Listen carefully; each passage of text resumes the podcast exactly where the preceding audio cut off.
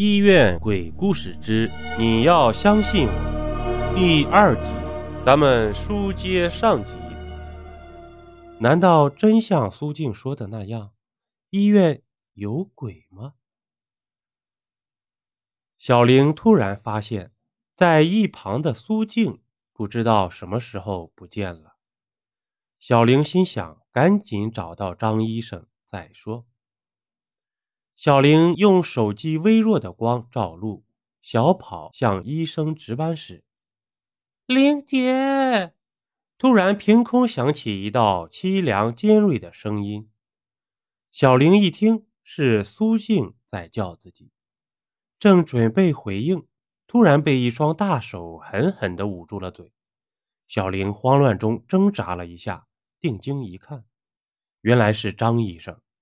张医生对小玲点点头，做了个不要出声的手势，拉着小玲的手，慢慢的进到了一间病房里，把门关了起来。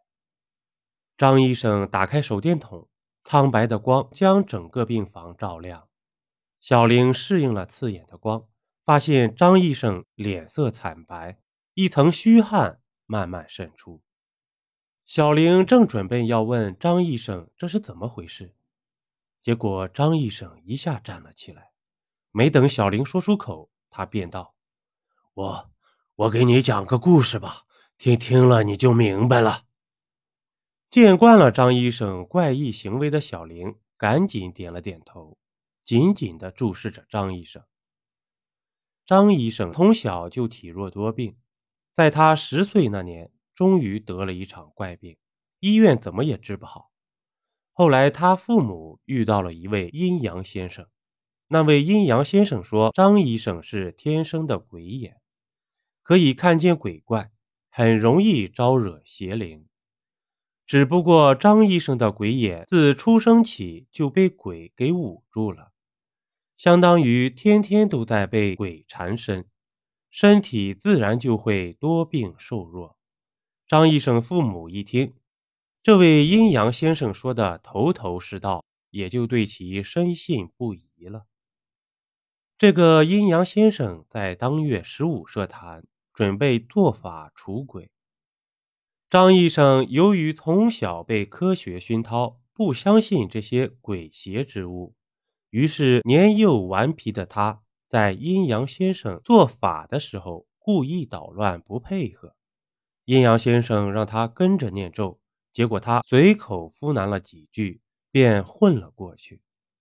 阴阳先生让他喝下符水，他称想尿尿，跑到卫生间，一口就将符水给吐了。就这样，一夜过去了，张医生的病居然奇迹般的好了。第二日晚上，张医生做梦，有个女鬼在给他叩头。女鬼叩完头，对张医生道谢后。便离去了。这下张医生才彻底明白，原来这个女鬼正是从小缠着自己的那只鬼。昨天要是张医生配合那个阴阳先生的话，这只女鬼便会被那阴阳先生给打得魂飞魄散。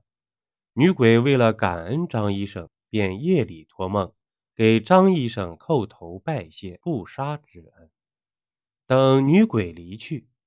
张医生身体慢慢变得强壮了起来，整个人也精神了很多。不过，没有了女鬼无眼，张医生随时都能看到游魂野鬼。刚开始很害怕，过了几年后，张医生也就司空见惯了，如同上班族见到公交车一样，没有什么稀奇的。而就在昨天下午三点的时候。张医生由于要值夜班，便提前巡视了一遍医院。张医生不知不觉地走到了一间上了锁的杂物间门口。张医生也没在意，继续向前走去。突然，身后咔嚓一声，张医生一回头，发现杂物室的锁竟然自己开了。他由于从小见惯鬼怪，也没有害怕，便一把推开了杂物室的门。里面的景象把张医生吓了一跳。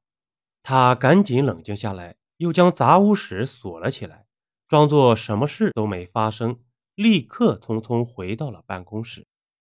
邀您继续收听下集。